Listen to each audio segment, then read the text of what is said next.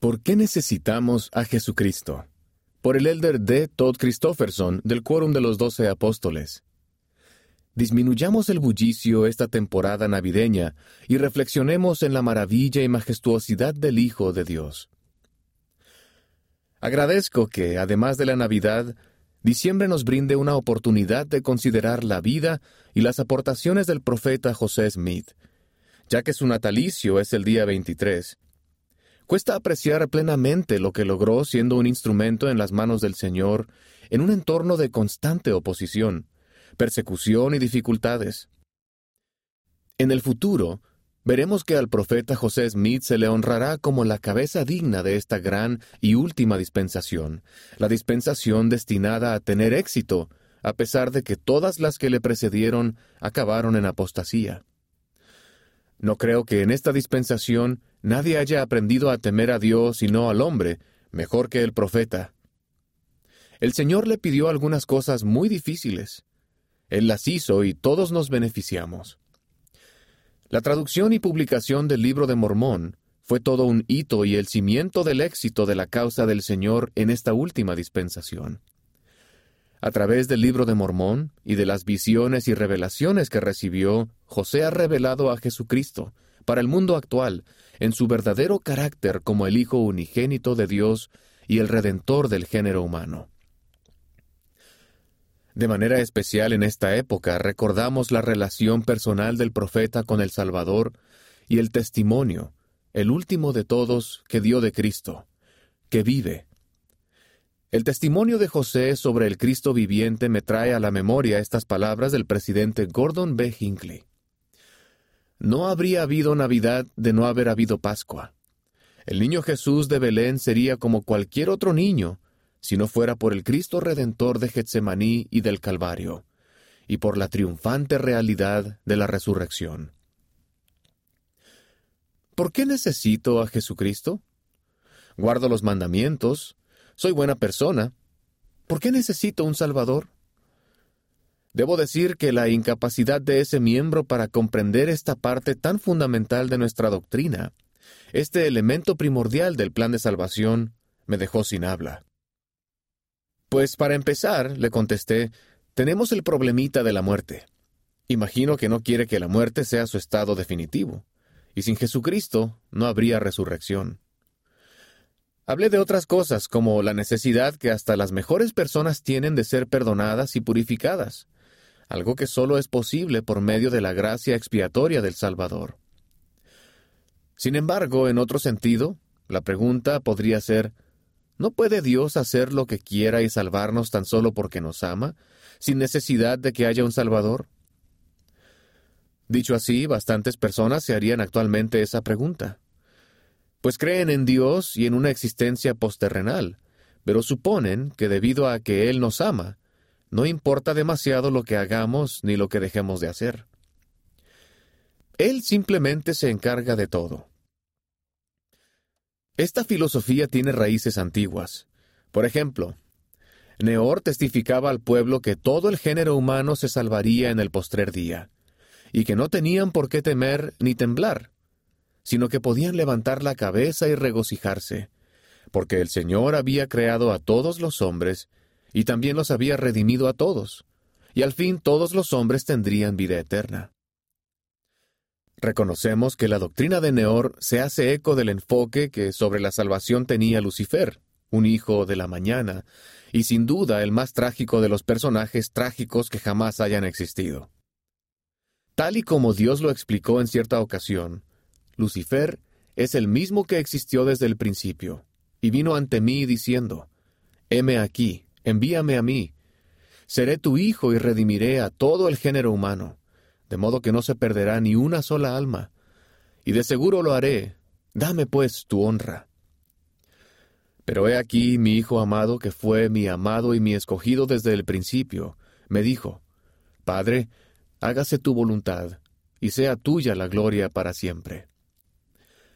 No era simplemente un caso en el que Jesús apoyaba el plan del Padre y Lucifer proponía una leve modificación. La propuesta de éste habría destruido el plan al eliminar la posibilidad de actuar con independencia.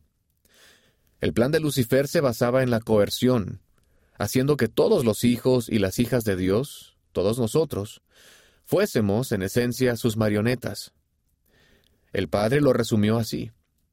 Pues por motivo de que Satanás se rebeló contra mí, y pretendió destruir el albedrío del hombre que yo, Dios el Señor, le había dado, y que también le diera mi propio poder, hice que fuese echado abajo por el poder de mi unigénito.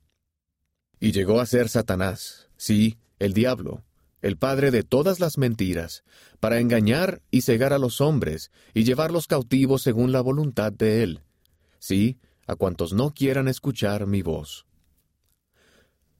En cambio, hacerlo a la manera del Padre nos brinda una experiencia terrenal esencial.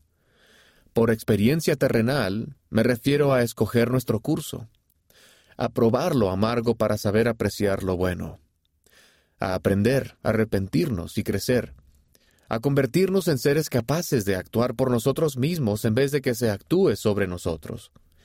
Y en definitiva, a vencer el mal y demostrar nuestro deseo y capacidad de vivir una ley celestial. Eso requiere que tengamos un conocimiento del bien y del mal, junto con la capacidad y la oportunidad de escoger entre ambos, lo cual también precisa que seamos responsables de las decisiones que tomemos. De no ser así, no serían verdaderas decisiones. A su vez, la capacidad de elegir requiere una ley o resultados predecibles.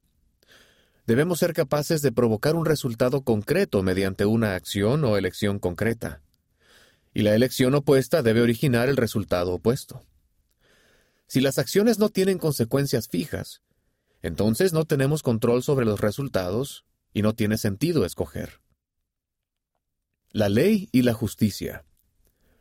Valiéndose de la justicia como sinónimo de la ley, Alma afirma, pero la obra de la justicia, es decir, el funcionamiento de la ley, no puede ser destruida. De ser así, Dios dejaría de ser Dios. Es su perfecto entendimiento y uso de la ley, es decir, su justicia, lo que da a Dios su poder. Necesitamos la justicia de Dios, un sistema de leyes fijas e inmutables que Él mismo cumple y utiliza para que podamos tener albedrío y ejercerlo. Esta justicia es el cimiento de nuestra libertad para actuar y la única senda que conduce a la felicidad definitiva. El Señor nos dice, lo que la ley gobierna, también preserva, y por ella es perfeccionado y santificado. Pero debemos admitir que ninguno de nosotros se gobierna por la ley en todo momento, y en realidad no podemos acudir a la ley o a la justicia para protegernos y perfeccionarnos cuando la hemos quebrantado. Así pues, siendo justo y a la vez movido por el amor, nuestro Padre Celestial creó la misericordia, y lo hizo al ofrecer a su Hijo unigénito como propiación por nuestro pecado un ser que podría, con su expiación, satisfacer la justicia por nosotros, poniéndonos a bien con la ley a fin de que una vez más nos apoye y proteja, en vez de condenarnos. Alma lo explica así. Ahora bien, no se podría realizar el plan de la misericordia salvo que se efectuase una expiación. Por tanto, Dios mismo expía los pecados del mundo.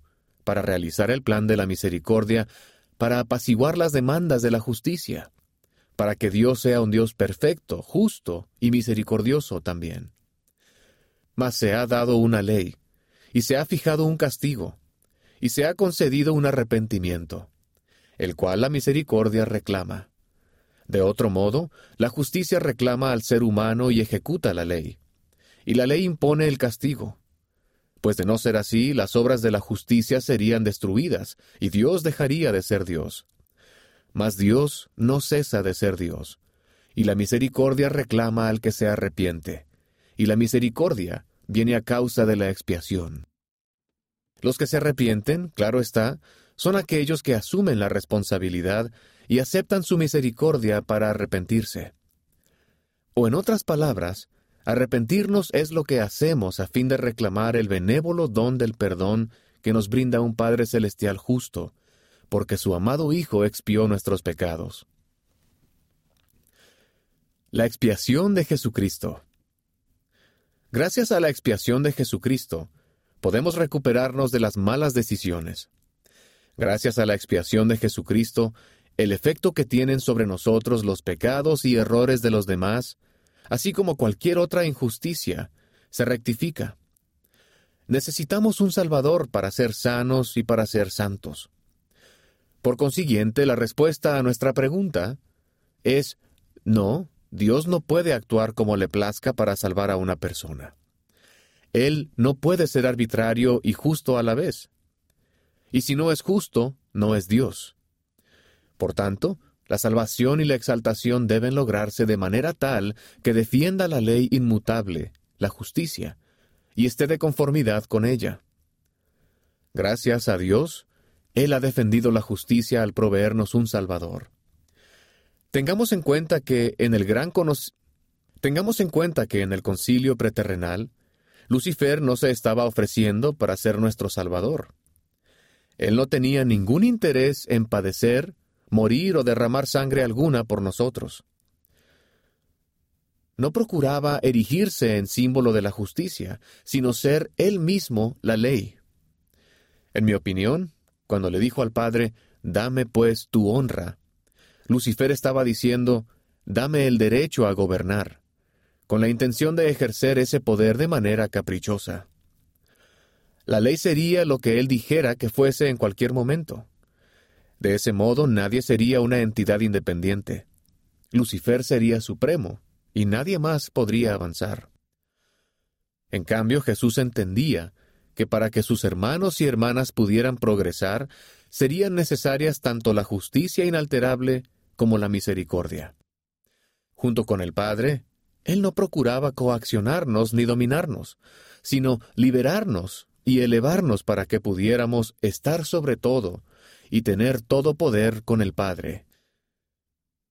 ¿Cómo deberíamos regocijarnos porque el Hijo primogénito en el Espíritu estuvo dispuesto a llegar a ser el Hijo unigénito en la carne, para sufrir incomprensiblemente y morir de manera ignominiosa para redimirnos? Él unifica la justicia y la misericordia a la perfección. Él nos salva de no en, sino de nuestros pecados. También nos redime de la caída, de la muerte espiritual y de la física. Él abre la puerta de la inmortalidad y la vida eterna. Resulta imposible calcular la magnitud de su amor. Ciertamente, llevó Él nuestras enfermedades y sufrió nuestros dolores. Herido fue por nuestras transgresiones, molido por nuestras iniquidades. El castigo de nuestra paz fue sobre Él, y por sus heridas fuimos nosotros sanados. Gloria a Dios.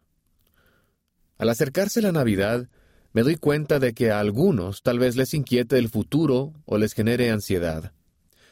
Tal vez haya mucho ruido en sus vidas, una interacción en línea más o menos constante sin tiempo para descansar, sin tiempo para detenerse, reflexionar y pensar, sin tiempo para mirar en su interior y discernir dónde se encuentran y hacia dónde deberían estar dirigiéndose. Puede que influyan en ustedes las expectativas poco realistas, tales como la perfección debería ser inmediata, o lo normal en la vida tendría que ser el éxito y una felicidad ininterrumpida. Espero que hagan a un lado estos equívocos, que reduzcan el ruido y dediquen un tiempo, esta temporada navideña, al menos una hora, si no más, a reflexionar sobre la maravilla y majestuosidad del Hijo de Dios. Dejen que sea una hora de tranquilidad y renovación para ustedes.